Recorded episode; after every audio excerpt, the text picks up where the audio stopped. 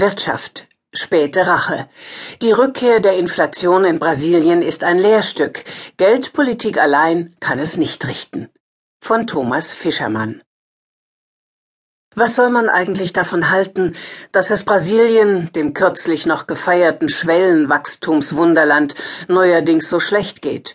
Die führenden Ökonomen des Landes trauen ihrer eigenen Volkswirtschaft für 2016 höchstens noch ein Wachstum von 2,7 Prozent zu.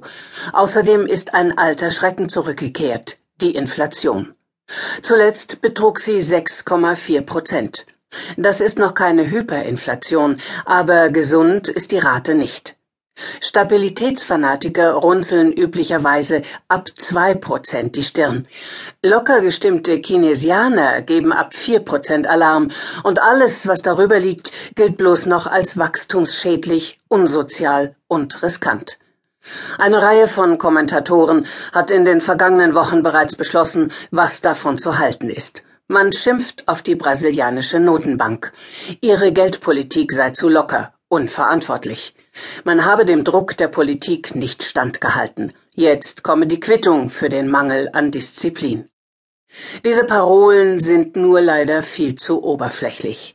Lehrreicher ist es, gerade für Europäer, die Sache mal aus dem Blickwinkel der brasilianischen Notenbank zu betrachten. Die steckte nämlich zuletzt in einer Situation, in der Geldpolitiker nur das Falsche tun können, egal wofür sie sich entscheiden. Für gewöhnlich neigen Brasiliens Notenbanker nicht zu einer besonders lockeren Zinspolitik. Bei Bedarf wurde der Satz gerne mal auf 25 Prozent oder mehr festgelegt, und in den heutigen gemäßigten Zeiten liegt er immerhin bei 8,5 Prozent, Tendenz steigend. Zum Vergleich, in Euroland sind es 0,5 Prozent. Leider wurden aber genau diese hohen Zinsen für Brasilien zum Problem. Einige Jahre lang gab es keinen beliebteren Sport am internationalen Finanzmarkt, als sich irgendwo in Europa, in den USA oder Japan billig Geld zu leihen, um es kurzzeitig in die brasilianische Währung real zu stecken, der Zinsen wegen. Für die brasilianischen Notenbanker war es zum Haare raufen.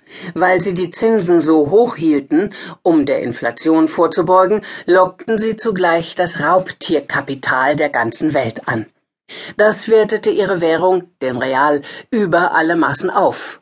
Die Folgen erschwerte brasilianische Exporte, während die hohen Zinsen an sich ohnehin schon die Wirtschaft ausbremsten, und zugleich strömten billige Importe von Autos, Computern und anderen Konsumartikeln ins Land, was heimische Hersteller ein weiteres Mal schädigte, bei vielen Privatleuten aber einen Kaufrausch auslöste.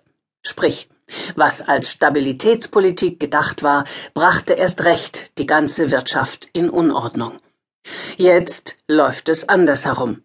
Seit Monaten fällt die brasilianische Währung, teils wegen des geplatzten Traums vom rasanten Wachstum, teils wegen der abziehenden Finanzinvestoren, die anderswo lukrativere Anlagemöglichkeiten entdecken. Problem gelöst? Schwächeres Wachstum plus fallende Währung gleich Normalität? Von wegen. Weil viele Endprodukte und Industrievorprodukte importiert werden, steigen ihre Preise in Real gerade besonders schnell. Die sogenannte importierte Inflation legt zu. Die heimische Wirtschaft aber hält auch nicht etwa mit niedrigen Preisen dagegen, kann sie nicht, aus einem anderen Grund.